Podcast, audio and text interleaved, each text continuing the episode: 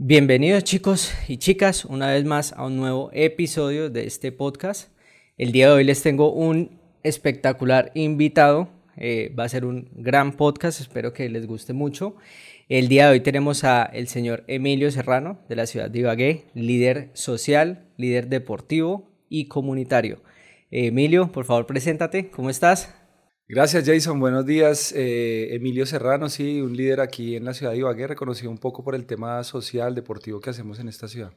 Exacto, sí. Em, Emilio trabaja con, con temas de fundaciones, trabaja pues eh, como en una labor muy, muy ardua. Creo que la mayoría del tiempo tú estás como en pro de ayudar, ¿no? En pro de trabajar por, por las comunidades de Ibagué.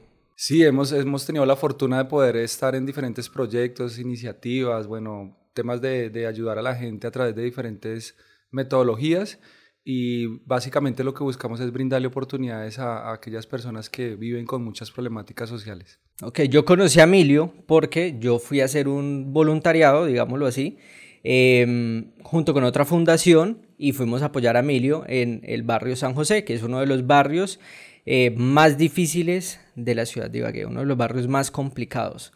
Y pues esa vez fue que conocí a Emilio y me di cuenta un poquito como de la labor que ustedes estaban ejerciendo allá, que lo voy a resumir yo acá un poquito, que es como por medio del deporte tratar de ayudar a los niños y jóvenes como para que tengan un ambiente distinto al que, al que viven allá.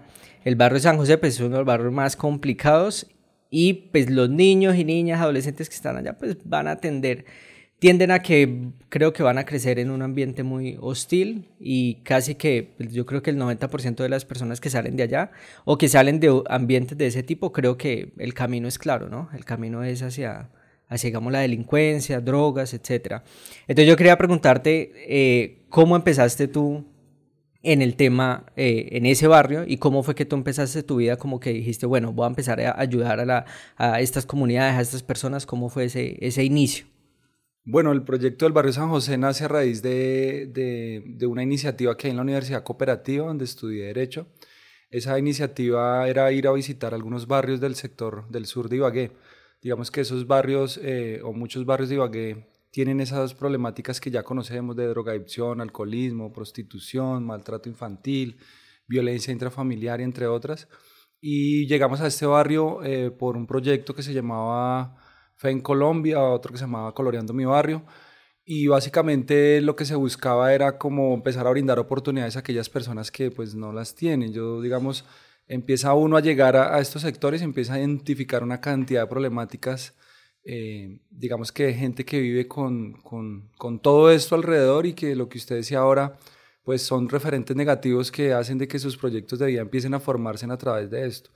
Yo considero que no todo el que vive allá eh, termina, digamos, en la delincuencia, pero sí, sí aplica, digamos, cosas de lo que, de lo que vive, ¿no? Y, digamos, ese, ese ambiente pesado de fuerza, de dolor, pues está ahí y, digamos que como el barrio no es que sea tan grande, pues todo el mundo empieza como a, a sentir ese, esas consecuencias de lo que pasa en el mismo barrio. Eh, llegamos allá porque nos invitaron a, a un proyecto y nosotros pues empezamos como con unas clases de fútbol esas clases de fútbol eh, normal, un balón, un pito, los niños y bueno, poco a poco esto fue creciendo y termina pues en un proyecto muy bonito que más adelante pues podemos hablar de él. Ok, o sea, tú fuiste entonces como en temas de prácticas de, de universidad. Como un voluntariado, sí, como, como, como ir a ver qué, qué pasaba, como un día, como un hobby de poder, de querer ayudar a alguien. Y ahí básicamente pues te quedaste. O sea, te... Sí, a partir de esas íbamos todos los sábados a las 8 de la mañana empecé a identificar la necesidad de, del servicio, ¿sí? Digamos que siempre nos hemos caracterizado por esa vocación de servicio, pero allí empezamos a darnos cuenta de que lo, poquito que hacíamos generaba un impacto grande. Entonces empezamos como a decir, venga, vamos a empezarlo a organizar. Y de a poco se fue organizando, recibimos el apoyo de varias instituciones, a tal punto de que el ejército, quien fue quien más ayudó, el ejército colombiano, eh, pues generamos un impacto en esa época, más o menos como en el 2016, empezó a hablarse del proceso de paz en Colombia. Entonces el ejército eh, necesitaba empezar a hacer otras prácticas que, que, no fueran de combate. Entonces empezamos a ir con psicólogas, con médicos, con eh, tema de peluquería, tema de, de, muchas ayudas para ellos, de limpieza, jornadas de limpieza, jornadas deportivas y bueno, todo esto empezó a generar una dinámica. La gente al principio, digamos, como que era hermética, no salía, pero al empezar a ver todo este tipo de ayuda, la gente empezó a salir, en especial los niños, digamos, ellos eran los que llegaban y empezaban a disfrutar de, de, estas actividades que hacíamos. Y detrás de ellos pues empezaron a llegar ya sus padres, sus hermanos mayores y bueno, ahí se fue desarrollando todo el proyecto. Ok, ¿eso fue ya hace cuántos años? Eso, eso lo iniciamos en el 2013, inicia el proyecto. O sea, digamos, iniciamos con lo que hemos hecho, sí, hace 10 años, un poquito más, eh, 2013. Y bueno, el, el, proyecto, digamos, se logra consolidar como en el año 2018. Sí, digamos que ahí ya podemos empezar a ver como resultados de niños y niñas que a través del deporte pues han logrado ocupar espacios en las selecciones Tolima de fútbol, de fútbol sala, bueno, y empezar como a, a resaltar, digamos, todo ese trabajo que se hizo alrededor del deporte. Ok, entonces ahí viene la, la, la, pregunta que más o menos yo conozco, la, digamos, la, vi un poquito de la práctica y conozco un poquito de la teoría de lo que ustedes hacen allá. Y entonces quiero que no, nos lo expliques, que es cómo es que con el deporte, cómo es que aplican el deporte eh, para ayudar, no sé, en la disciplina y en el crecimiento de, de niños, pues de, creo que de edades muy tempranas hasta ya adolescentes, ¿no? Sí, digamos que no es un secreto que el deporte en sí solo trae unos valores y ayuda a desarrollar unas habilidades para la vida. Sí, digamos que, por ejemplo, el tema del fútbol le enseña a trabajar en equipo, le enseña el tema del respeto por unas reglas, le enseña el tema de resiliencia, por ejemplo, porque cuando hay pérdidas, pues hay que entender que se perdió y hay que luego revisar qué pasó para poder ganar. Entonces, eh, a través de eso, digamos, empezamos a entender que el deporte generaba ciertos cambios eh, los cuales eh, empiezan a, marcar la vida. Entonces, si nos vamos a, referentes, digamos, positivos a nivel internacional o local, pues hay gente que a través del deporte, a pesar de las dificultades, ha logrado alcanzar diferentes, digamos, eh, posiciones que le permiten a través del deporte salir adelante. Por ejemplo, una beca a través del deporte. Empezamos a identificar eso, no nos quedamos ahí. Ahí tuvimos el apoyo de una fundación, la Fundación Grupo Social, digamos que no la encontramos por cosas del destino, por un amigo Giraldo, que en esa época era, el gestor de, de, convivencia, que trabajaba con las barras bravas de acá del Tolima, eh, de la policía, y nos lleva, y la Fundación Grupo Social lo que hace es que busca esas, esas iniciativas que hay en el territorio para ayudar a fortalecer esos procesos y entonces a través de capacitaciones, de apoyos económicos, eh, permite el crecimiento. Y pues nosotros fuimos de las personas afortunadas que recibimos una capacitación eh, y una transferencia metodológica de una organización en Barranquilla que se llama Fútbol con Corazón. Y entonces esa metodología que creamos es una metodología que eh, implementa o ayuda para que los niños aprendan valores y desarrollen habilidades para la vida a través del fútbol. Entonces son clases de fútbol mezcladas con talleres de valores y habilidades para la vida, es eso. ¿Sí? Pero los, todo se hace, no es una clase de venga, le voy a enseñar que el respeto es esto, ta, ta, ta, sino que se hace todo a través de la, del deporte. Todo el tiempo estamos jugando, todo el tiempo fútbol, todo el tiempo deporte, pero digamos que lo trae ahí en, en la metodología, el desarrollo para que ellos vayan eh, a través de las diferentes actividades, ejercicios y cosas que se hacen, vayan desarrollando todas estas habilidades. Luego eso se aplica y empieza a generar unos cambios que no solo son en el entrenamiento, en la casa, sino que se empiezan a llevar a la comunidad. Entonces, eh, bueno, de ahí se me sale, se me viene algo a la cabeza que, que yo escuché en algún momento, eh, o bueno, que lo viví, y es que, por ejemplo, eh, había un partido de fútbol, ¿no? Y entonces tú decías como, bueno, este gol tiene que meterlo las niñas, por ejemplo, y era como que todos los niños tienen que trabajar en función de que, de que esa niña, bueno, de que las niñas tienen que marcar el gol, ¿no? Eso tiene también un, un, un, un objetivo. Claro, claro, hay, hay, un tema de género ahí, digamos que no es un secreto que en, en estos barrios el tema del machismo es, es, es, es o sea, se, se, aumenta demasiado en ciertos momentos. Digamos, en el tema de fútbol, las mujeres no podían jugar. O sea, la mujer que, que, que jugara, pues, eh, digamos, como que se salía de la órbita. Entonces, la metodología tiene eso, de que incluye niños y niñas. O sea, por obligación una de las reglas que tenemos es que en el campo de juego deben de tener niños y niñas. Y entonces cuando jugamos partidos, el primer gol lo debe marcar la mujer. Entonces al principio para ellos es duro porque pues tener que una niña marcar el gol pues se vuelve como tedioso. Pero cuando ya entienden la dinámica, entonces las niñas terminan siendo las heroínas del, o las más, las más potentes ahí al momento, porque es, una, es una metodología que, que, hace o que logra que la niña sea incluida y que no solo sea incluida, sino que tenga mayor relevancia al momento de tener que ser la primera que marcar el gol. Entonces ahí empiezan ellos, los, los, niños a entender que las niñas también pueden hacer gol. Y así como hacen gol, pues pueden hacer otras cosas en la vida. Entonces es a través de esos ejercicios que se logra que tengamos una igualdad y, y que las niñas pues entiendan también que ellas pueden hacer cosas como, como las hacen los hombres. Ok, ok. Bastante interesante. Lo otro, otra cosa que me acuerdo también, era que el árbitro, creo que no había árbitro o, cómo era el tema. Sí, no, no, no, no, tienen, no tenemos árbitro, digamos que ahí el, el autocontrol, ellos, ellos mismos tienen que eh, eh, controlar o regular lo que pasa en el...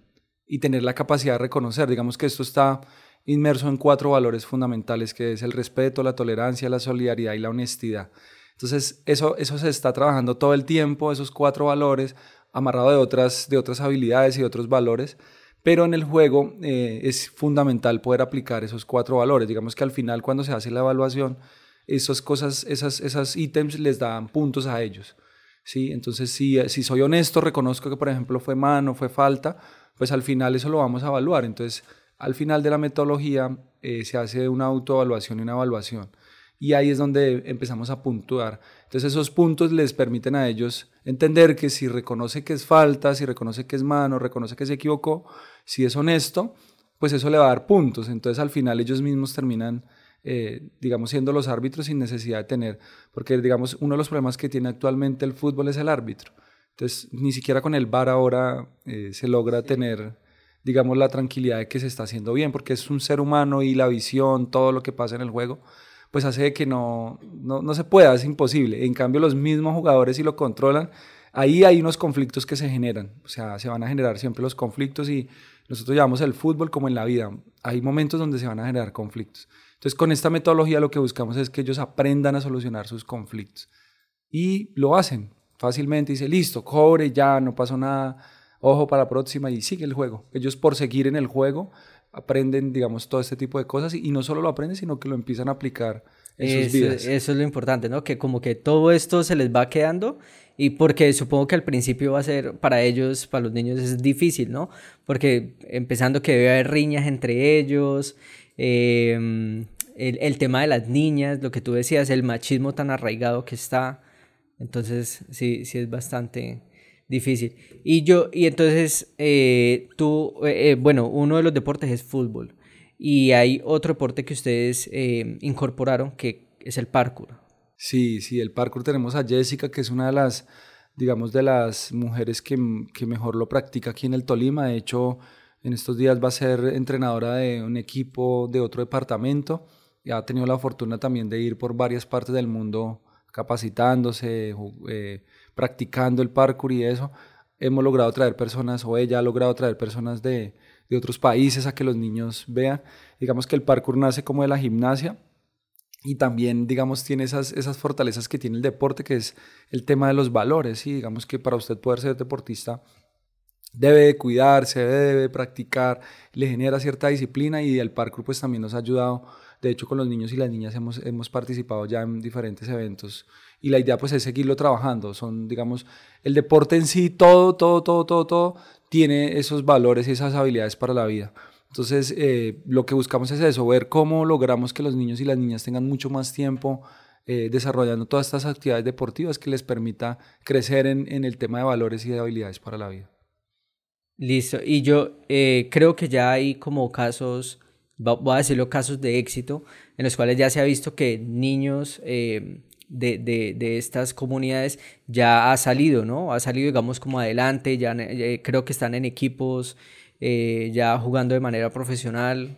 Creo que ya hay casos de éxito, ¿cierto? Bueno, digamos que en el, tema, nosotros no solo nos enfocamos en el tema de fútbol, o sea, digamos que los niños y las niñas, ellos al final construyen sus proyectos de vida.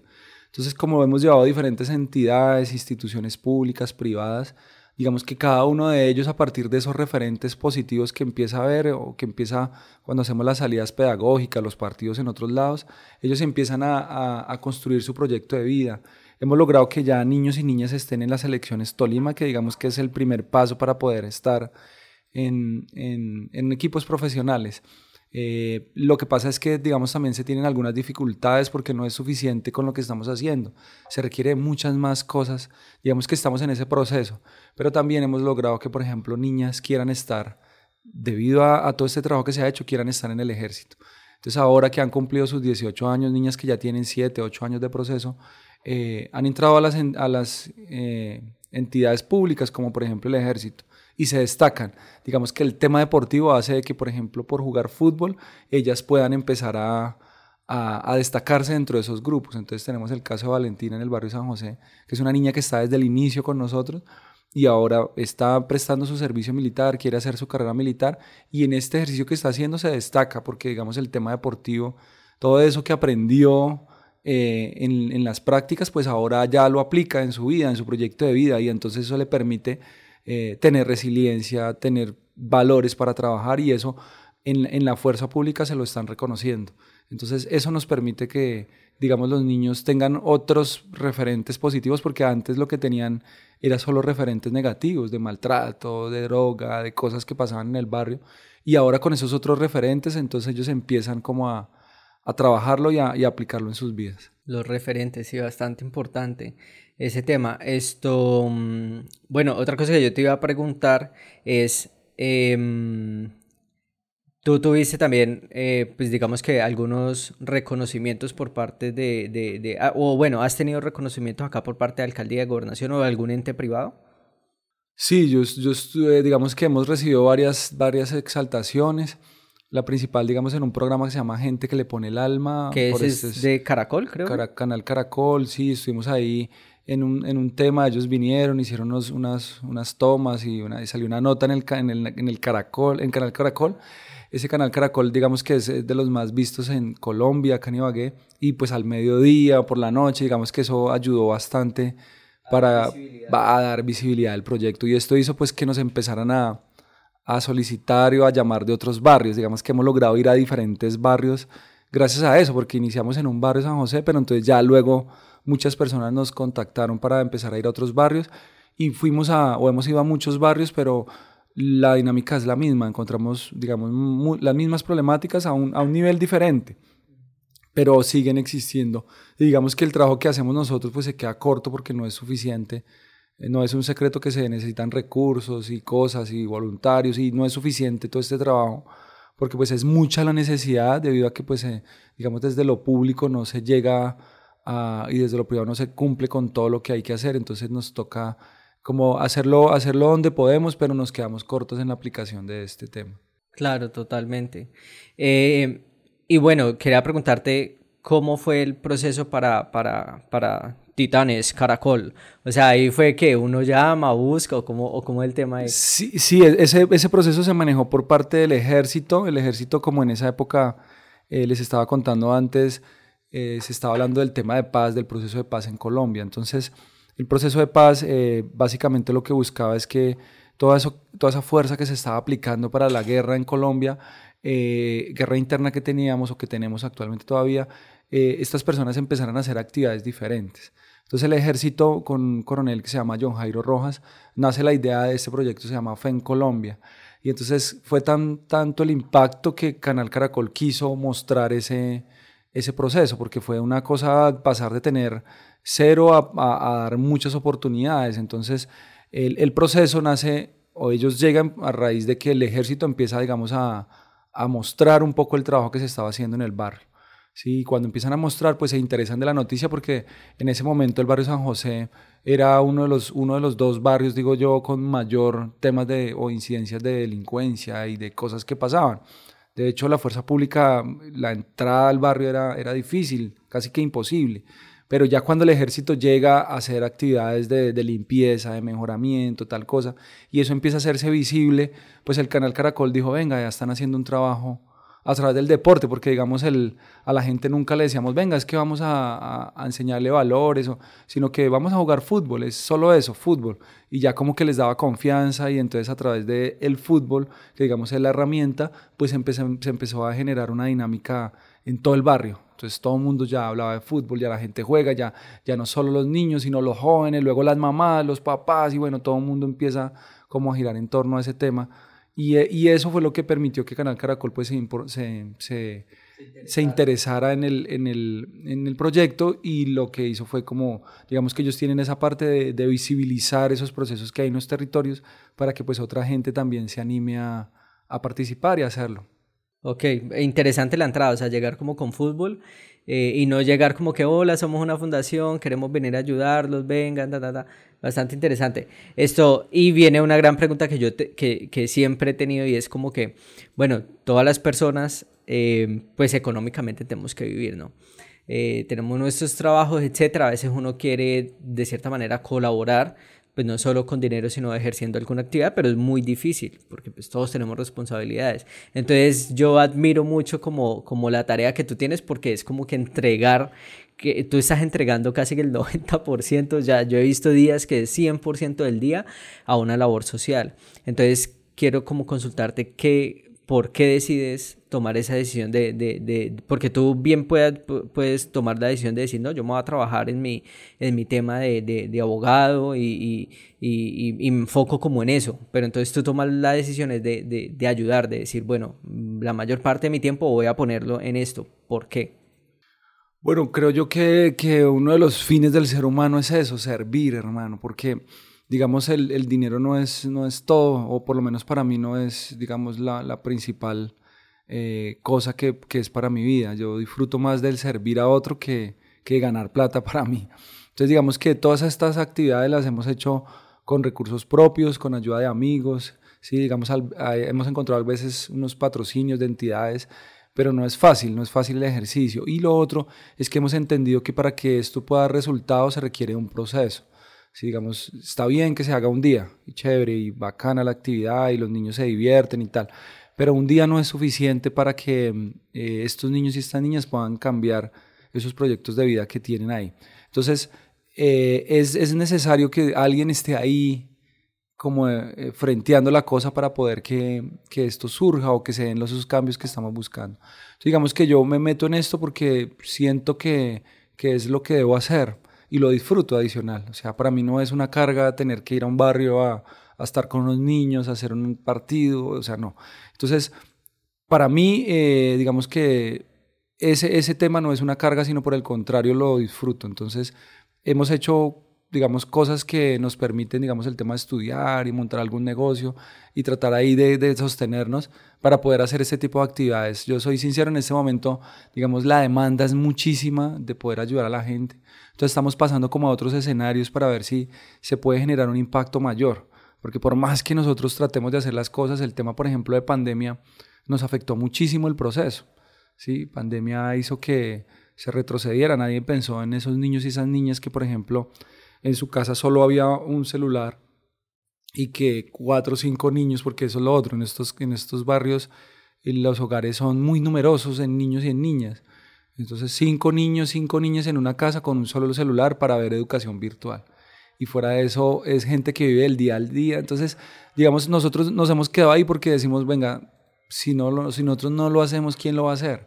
No es fácil mantener un proceso. De hecho, mucha gente lo intenta todo el tiempo. Y están un mes, dos meses, pero llega un momento donde se cansan porque, o sea, no es suficiente y no, no alcanza uno como a, a, llenar todo ese vacío que hay en la sociedad. Ok, que ese es el problema como de la, de, del tema de las políticas públicas que, que, existen, que ellos como que hacen una labor un mes, eh, una vez al año, dos veces al año, de ir a, llevar regalos, no sé, ir a, a, realizar ciertas actividades, pero no hay un proceso completo y así no sirve. No, no sirve. Digamos que en las capacitaciones que nosotros hemos estado, eh, se habla de que por lo menos se necesitan cinco años para empezar a ver resultados. y 10 años para la consolidación de un proyecto. Y aquí no, aquí digamos no, no se aplica nada de eso.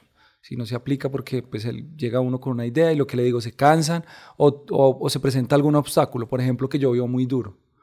Y ya solo por eso, entonces no, y no hagamos la, la actividad y la actividad ahí se paró, se canceló y todo termina. Y entonces no se continúa con el proceso y eso es lo que, digamos, no permite que se desarrolle como es. Ok, bueno, eh, la, la, otra pregunta es ¿cómo, cómo es trabajar con, con niños y adolescentes de, de, estos barrios? Porque pues, los papás, ¿quiénes son, no? Eh, no sé, ¿no te has encontrado con alguna resistencia al, tú entrar al barrio como que, hermano, por acá no lo queremos ver, devuélvase, no sé? No, mire que yo he hecho un análisis en el territorio y he podido identificar que muchas de las personas que están, digamos, en el tema de delincuencia, venta de droga o, digamos, eh, hurtando, robando cosas por ahí o haciendo cosas mal hechas, muchas, muchas, pero muchas, creo yo que la mayoría no quiere estar en esas, en esas cosas. Y cuando ven que una persona llega a tratar de, que sus hijos eh, tengan un mejor futuro o que tengan un, futuro diferente al que ellos tuvieron, por el contrario lo valoran digamos que no, no se genera, sino que al contrario, lo cuidan a uno, lo ven a uno, profe, mire, tome esto, le doy esto, lo invito a esto, o sea, es una cosa increíble. Digamos que muchos de ellos no quieren que sus hijos continúen, por no decir que la totalidad, no quieren que continúen con la vida que ellos están llevando, sino por el contrario, quiere que estudien, ellos entienden que el cambio está por ahí en que hay que estudiar, en que hay que trabajar, en que hay que hacer las cosas bien. Lo que pasa es que la dinámica y esos referentes negativos y todo lo que pasa en el territorio hace que terminen eh, inmersos en estas problemáticas. Pero no necesariamente estas personas adultas que están en esto, que tienen sus hijitos, quieren que ellos continúen con eso. Es muy rarito el que y si, eh, hace que su hijo siga con esas prácticas. Por el contrario, lo que todo el tiempo le están diciendo y hacen un esfuerzo llevarlo al colegio, de que, por ejemplo, participe en las actividades deportivas, eh, ellos mismos lo, lo, hacen, o sea, no, no hay esa resistencia, digamos, si de pronto se han presentado, eh, he visto cosas que pasan en el territorio, pero no, no que uno diga, venga, yo no voy a ir porque de pronto sí algunos líderes o mal llamados líderes que, que no entienden la dinámica y que quieren como imponerse por la fuerza, pero digamos que esto no funciona así, esto es de trabajo.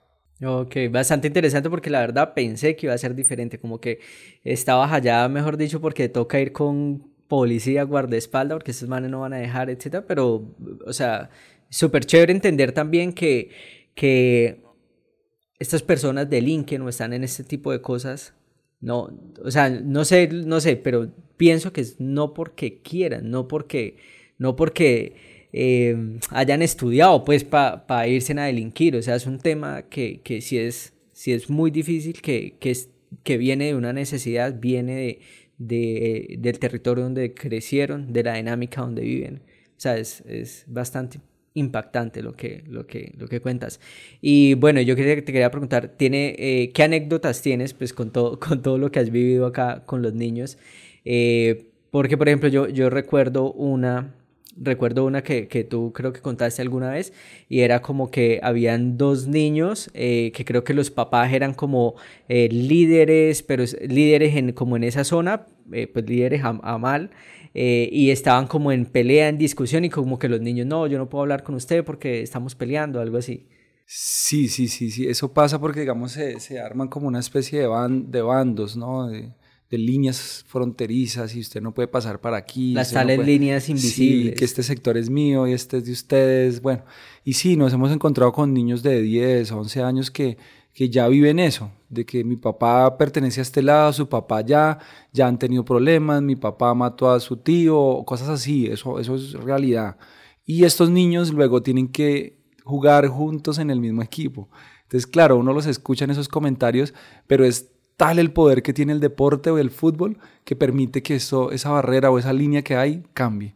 Si digamos que hay una anécdota ahí para contar y es eso, dos niños que eh, llego yo a la clase y estaban hablando de eso, estaban como discutiendo, no, es que su papá le pegó al mío y entonces mató a mi tío y que está en la cárcel por su culpa y bueno, y el uno le echaba como la culpa al otro de que el uno estaba en la cárcel, el otro muerto y que, pero al final los dos jugaban en el mismo equipo y terminan jugando, digamos que... Entonces son cosas que han pasado, yo tengo una anécdota ahí para contar. Recién iniciamos en el barrio San José, a mí me gusta escuchar mucho radio en las mañanas, las noticias. Entonces como íbamos siempre los sábados en la mañana, yo prendí el radio cuando me estaba listando para salir para el barrio. Y la noticia principal era que habían hecho un allanamiento en el barrio San José. Y ese allanamiento habían capturado yo no sé cuántas personas, se han encontrado una granada, armas, droga, plata, una cantidad de cosas, se han capturado no sé cuánta gente. Y entonces yo me puse a pensar, yo dije, ahora esta gente pensará que como yo estoy yendo al barrio, pues que yo también hago parte de, esa, de eso que pasó. Y entonces yo dije, yo me puse a pensar, yo dije, Dios mío, ¿será que voy? No voy, no, yo mejor no voy a volver. Pero al final dije yo, si no voy, ahí sí van a creer que fui yo que ayudé para que los capturaran. Y entonces dije, no, me voy. En nombre de Dios, le pedí a Dios, siempre digamos de la mano de Dios, eh, protégeme señor y voy para allá. Y, llegué y no, pues me encontré con un panorama increíble porque muchos de los niños y de las niñas que estaban con nosotros en el proyecto, pues sus papás, sus papás habían sido capturados, sus mamás y todo ese tema y llorando. Y bueno, creo que fue lo mejor, la mejor decisión es haber ido porque esos niños estaban, pues imagínese usted ver que le, que le, que le detengan a su papá, a su mamá por todo lo que pasó pues eh, generó un impacto y pues nos tocó ahí hacer de psicólogos, de, de padrinos, de muchas cosas para pues, empezar como a que ellos entendieran y todo lo manejamos a través del deporte y empezarles a explicar y entonces esas mismas cosas que pasan en el barrio nos sirven como referentes para que ellos entiendan que si las cosas se hacen bien, pues les va a ir bien.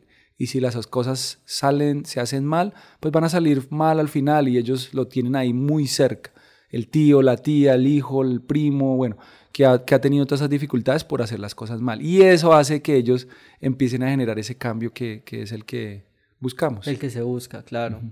Uy, no, y por ejemplo con el tema de, que te encontraste con estos dos, jóvenes que estaban discutiendo y eso, ¿tú cómo haces ahí? ¿Cómo entras con ellos? Porque es difícil, o sea, niños de 12, 13 años son muy complicados. Sí, digamos que todo, todo lo manejamos a través del deporte, el mismo, digamos, la misma metodología que tenemos permite que ellos empiecen, no es, no es decirle, no, no lo haga, sino que es que ellos entiendan eh, la dinámica de la vida, ¿sí? y que se van a encontrar con todas estas cosas y que a pesar de que pasan muchas muchas, muchas dificultades, pues también tienen oportunidades y que en medio de esas dificultades deben de buscar las oportunidades para salir adelante. Digamos que eso se manejó todo a través del, del deporte. Bueno, vamos a jugar y si siguen en eso, pues no pueden jugar.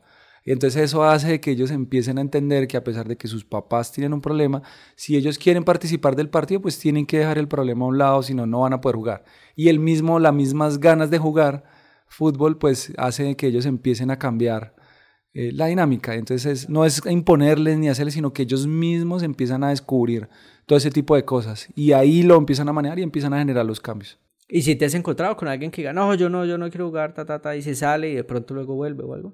Claro, eso al principio genera un choque, porque digamos lo que buscamos es identificar los niños que son líderes dentro de sus comunidades. Entonces, digamos, si estamos hablando de un barrio con muchas problemáticas, pues los líderes son niños que, que les gusta o que lideran cosas mal, no sé.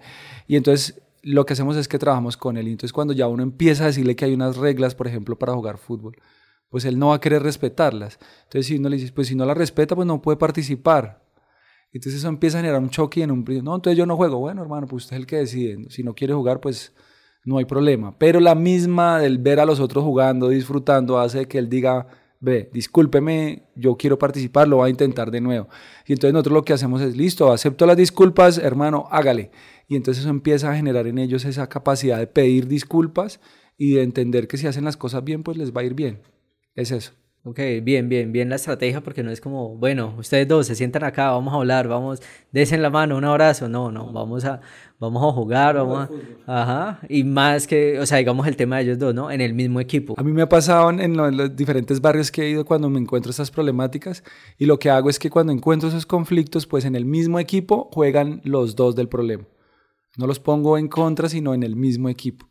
Entonces eso, eso hace que ellos tengan que trabajar en equipo, de que se tengan que ayudar. Entonces cuando ya empiezan a interactuar y a, trabajar por un objetivo que es hacer un gol, pues eso empieza a cambiarle la dinámica. Y eso luego se traslada al territorio, a su familia, sus, eso empieza a pasar. Y tú, tú también eh, identificas que los niños pequeños, voy a hablar de niños de 5 años, 4 años, 6 años, ellos, eh, digamos, también llegan con la carga emocional de lo que se vive en, en, su casa, a pesar de estar tan pequeños, o uno de tres, porque yo he visto hasta que llegan niñas de tres años. De dos, tres añitos. Sí, no, los niños eh, en estos barrios viven con todas esas problemáticas, digamos que ellos eh, reciben toda esa carga emocional negativa que pasa por sus, por sus vidas, de sus papás, las peleas, las necesidades que se enfrentan, y claro, todos estos niños llegan con esa, con esa carga. Eh, y el, y el, la práctica deportiva pues les permite como descargarse de todo eso y ver otras, otras, otras actividades para hacer. Pero son afectados, o sea, los niños y las niñas son los que más, muy, desde muy chiquiticos usted les ve la, la agresividad, lo, o sea, esa carga que traen de la casa, de ese maltrato. Digamos que muchas veces los padres lo hacen eh, como cosas normales. Lo, sí, es involuntario. o sea, por parte de ellos. Le maltratan y mm. para ellos no es un maltrato. Antes, al contrario, le están supuestamente enseñando a ser fuerte o a, corregirlo. no, llore. no llore. Y le pegan y lo, lo madrean, lo putean. Y entonces, claro, todo, todo eso él lo trae. Y entonces, un niño pequeñito ya usted lo ve con esa agresividad y es porque trae esa carga desde su casa, donde le, le han dicho que que tiene que ser fuerte, que no se puede dejar, que haga tal cosa, como todo el tiempo con ese maltrato que reciben y pues eso luego salen a la calle pues hace lo mismo, entonces y se encuentran con otros que también vienen de lo mismo y ahí genera un choque. Un choque fuerte. Y ahí es donde entra el deporte, que la idea ya es entonces darle lo, contrario. y hay que respetar, hay reglas, hay que respetar al compañero, todos. Hay que trabajar en equipo, hay que ser resiliente, no todo el tiempo vamos a ganar y bueno, y eso permite que ellos empiecen a construir un proyecto de vida diferente, que es lo que buscamos. Qué chévere, qué chévere ese tema. Esto es una labor social que la verdad admiro mucho y, y, yo creo que para estos niños es como, como también una salida, ¿no? Como que llega el sábado, por fin eh, vamos a jugar, vamos a salir, porque no tienen más espacio, o sea, es... Sí, esa, esa, es la otra, que digamos no, no, hay, no hay mucho para hacer. Entonces, eh, en estos barrios, digamos que por ese estigmatismo que se tiene, eh, no llegan muchas cosas, o llegan de un día, o de gente empieza procesos y una dificultad, alguien que los miró mal y se asustaron y no volvieron. Entonces cuando se empieza a participar de todos estos procesos, claro, ellos encuentran en eso muchas, muchas, muchas ideas. Vemos que a veces los hemos llevado a piscina, los hemos sacado de la ciudad, hemos participado en torneos con otros equipos de, de, la ciudad, de otra, digamos, estrato social, y ellos han sentido que a pesar de que no tienen lo que tienen los otros, que tienen plata, tienen dinero para comprar cosas, pues también son fuerza. De hecho, en este momento en el barrio San José tenemos varios niños becados en, en clubes élites de Ibagué. ¿sí? En caso de que estén niños en el Club Campestre becados, y entonces ver cómo ese reconocimiento hace que ellos esa fortaleza que tienen de esas dificultades que pasan allá en su territorio, luego se convierten en fortalezas para ir a aplicar en otros espacios. Entonces, ah, como este niño es guerrero, allá le toca tan duro, viene a un equipo donde niños que no les toca tan duro y les enseña a ser valientes, fuertes al momento de la pérdida, al momento de, llegar a un encuentro deportivo. Entonces, esto les abre puertas a otras oportunidades. Wow, interesantísimo. Y ah, bueno, ahorita que tú mencionaste, ahí, ahí sí hay gente que, digamos, entrar al barrio San José era como, toca entrar que acompañado, con policía, etcétera. ¿Tú te has encontrado con, con alguien que no que te mire feo, pero sí como que ah, te haya dicho algo, como que, hermano, eh, cuídese o por acá no quiero verlo o algo así? Pues digamos que han pasado cosas, eh, pero no, no, no puedo generalizar ni decir que, digamos que yo me siento más seguro yendo al barrio sin policía y sin nada. De hecho, ya el reconocimiento, por ejemplo, en el barrio San José que tengo, me permite ir a la hora que sea, ¿sí? muy temprano, muy tarde de la noche, a la hora que sea, y ya hay un reconocimiento de la labor, no tanto mía, sino la labor de toda la gente que ha ayudado para que eh, muchos proyectos se den en este barrio. No es suficiente, porque falta muchísimo.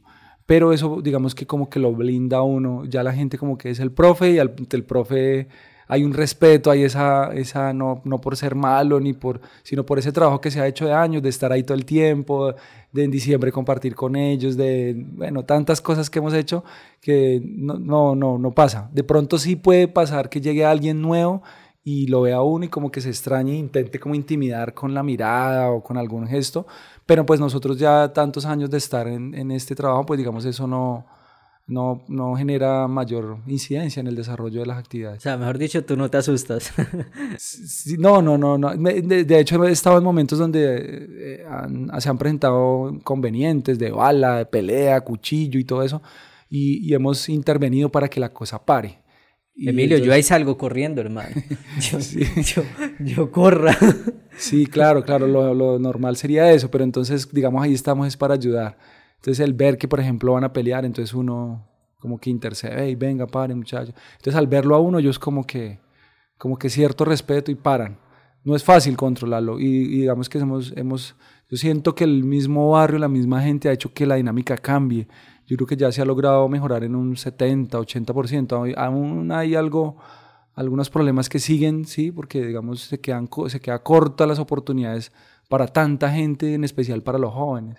Entonces estos jóvenes crecen y no encuentran oportunidades laborales, de estudio, y terminan en la misma dinámica, en el trabajo fácil, en ir a hacer cosas que... Pero muy seguramente si a estas personas se les diera otras oportunidades laborales o de estudio, de hacer cosas diferentes, muy seguramente también serían muy buenos en eso, porque eso los caracteriza, digamos que esas dificultades hacen que desarrollen unas habilidades para la vida impresionantes. Lo que pasa es que hay veces son aplicadas de manera negativa, pero si se lograra dar esas oportunidades que ellos reclaman a tiempo, porque es que también se, se pasa que por ejemplo, empiezan con el consumo y el consumo ya los lleva a otras dinámicas y eso pues no permite que, que tengan un desarrollo pleno. Y esas dificultades los hacen eh, cometer errores. Y ya después de que están en un error, pues se meten en otro y en otro y terminan, sí. Eh. Claro, no, totalmente. Es que, digamos, esa, esas, ese es problema, uno de los grandes problemas, ¿no? La falta de, de oportunidades para estas personas. Sí, es que son estigmatizados y aparte que son estigmatizados no, no encuentran esa, esa, esa práctica o esas oportunidades que les permitan a ellos desarrollar. Digamos que ellos son muy buenos para hacer muchas cosas, pero eh, las dificultades eh, que se encuentran son superiores a, esas oportunidades.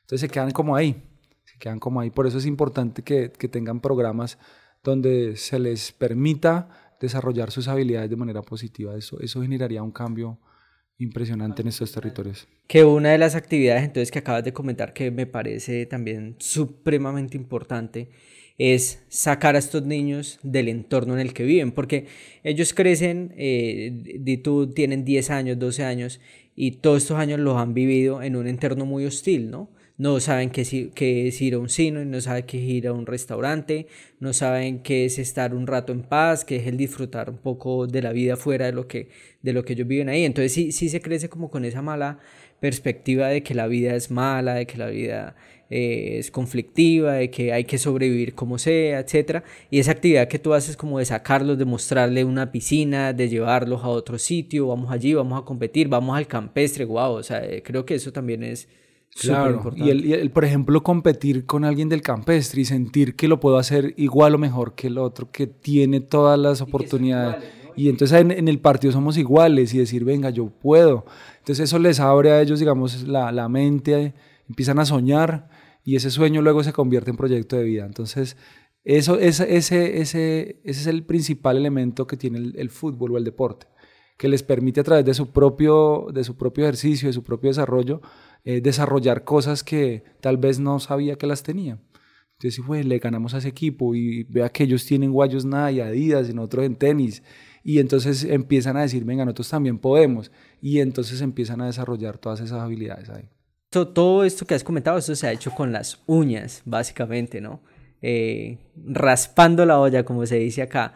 ¿Qué viene? ¿Qué más viene? ¿Tú qué más tienes como, qué más tienes proyectado eh, para, para, para, desarrollar en tu labor social? Bueno, una, una de las cosas que estamos trabajando en este momento es poder llegar a algunos espacios o algunas, algunas vacantes donde podamos eh, generar un impacto de ciudad. ¿sí? Digamos que en este momento estamos en ese proceso de, de poder, eh, esto que ya, ya sabemos, ya hemos escuchado, ya lo hemos entendido, ahora lo que queremos es aplicarlo pero digamos a un nivel macro, porque si seguimos con este trabajo que estamos haciendo o de la manera que lo hacíamos, no, no, no es suficiente, o sea, se queda corto.